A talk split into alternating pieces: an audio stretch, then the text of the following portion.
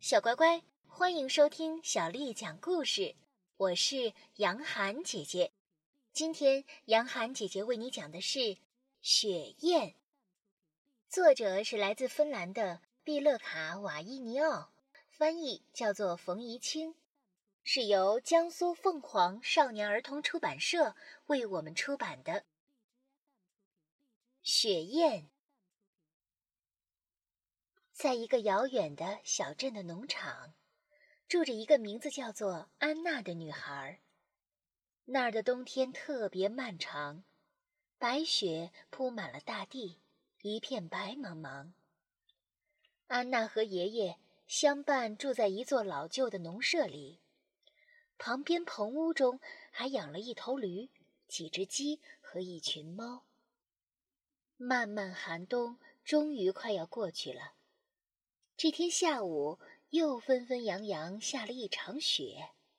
大雪刚过，安娜就跑到院子里堆起雪人来。隔壁的小伙伴也跑了出来，好奇地问：“安娜，你在堆什么呢？”“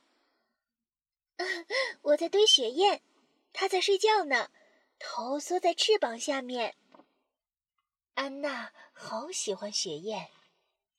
那天晚上，安娜做了一个梦，她梦到自己骑着雪雁，飞过白雪皑皑的群山，飞过一座座城镇，镇上灯光闪烁，如同满天星星眨着眼睛。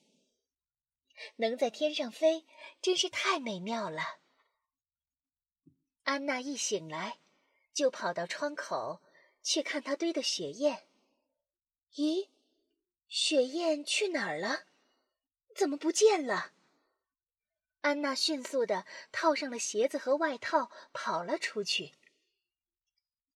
雪已经融化了，雪雁真的不见了。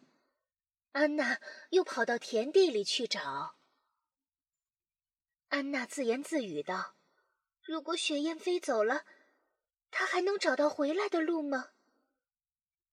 安娜踩了踩脚边的一小块积雪，说：“天渐渐的暖和起来了。有一天，安娜倚着院子的栏杆，远远看到爷爷拖着缓慢的步子朝家里走来，怀里还抱着什么。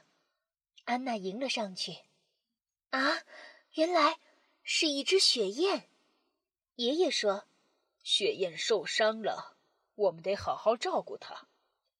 安娜目不转睛地看着雪雁，爷爷继续说着：“也不知道他是怎么受伤的。”安娜心里想着：“我的雪雁回来了。”安娜觉得自己的心都要跳出来了。安娜和爷爷在棚屋里为雪雁搭了一个稻草窝。爷爷小心地把雪雁抱到窝里，安娜则去打水。整整一天的时间，安娜都静静地守着熟睡的雪雁，心疼地看着它。它一定病得很重吧？雪雁醒来时，安娜就会拿水喂它喝。第二天一大早，安娜便去棚屋，爷爷正好走出来。爷爷一脸严肃地说：“安娜，雪雁她死了。”安娜站在门口，涨红了脸，泪水止不住的掉了下来。她扭头跑走了。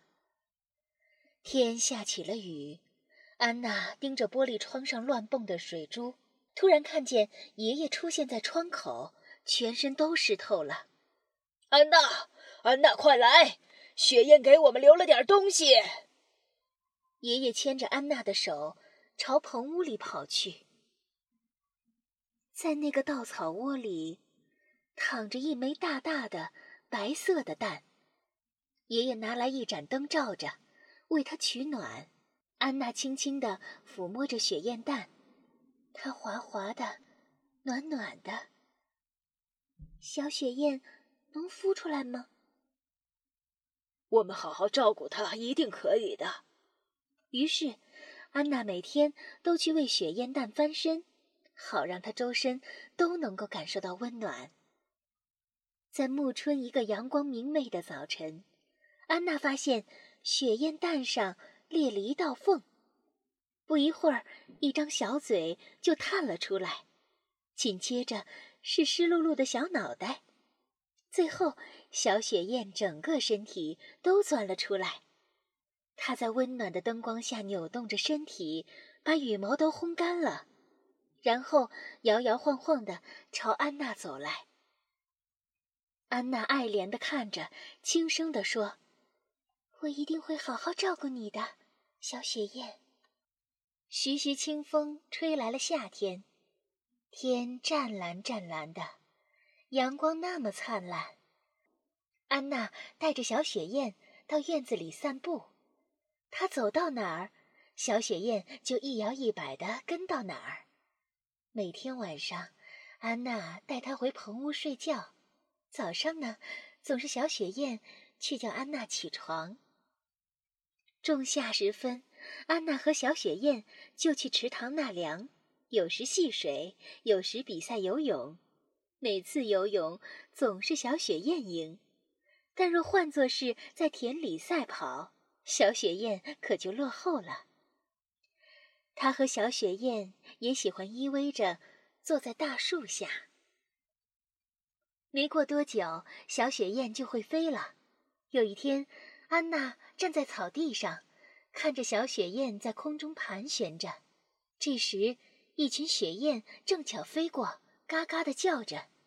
小雪燕加入了这支队伍。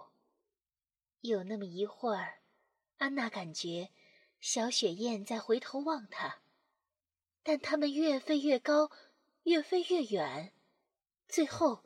消失在了天际。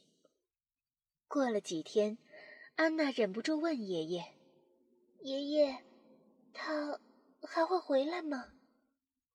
爷爷说着，摇了摇头：“安娜，雪燕是野生动物呀，但是这也说不准啊。”这就是雪燕的故事。今天的故事就为你讲到这儿了。如果你想听到更多的中文或者是英文的原版故事，欢迎添加小丽的微信公众号“爱读童书妈妈小丽”。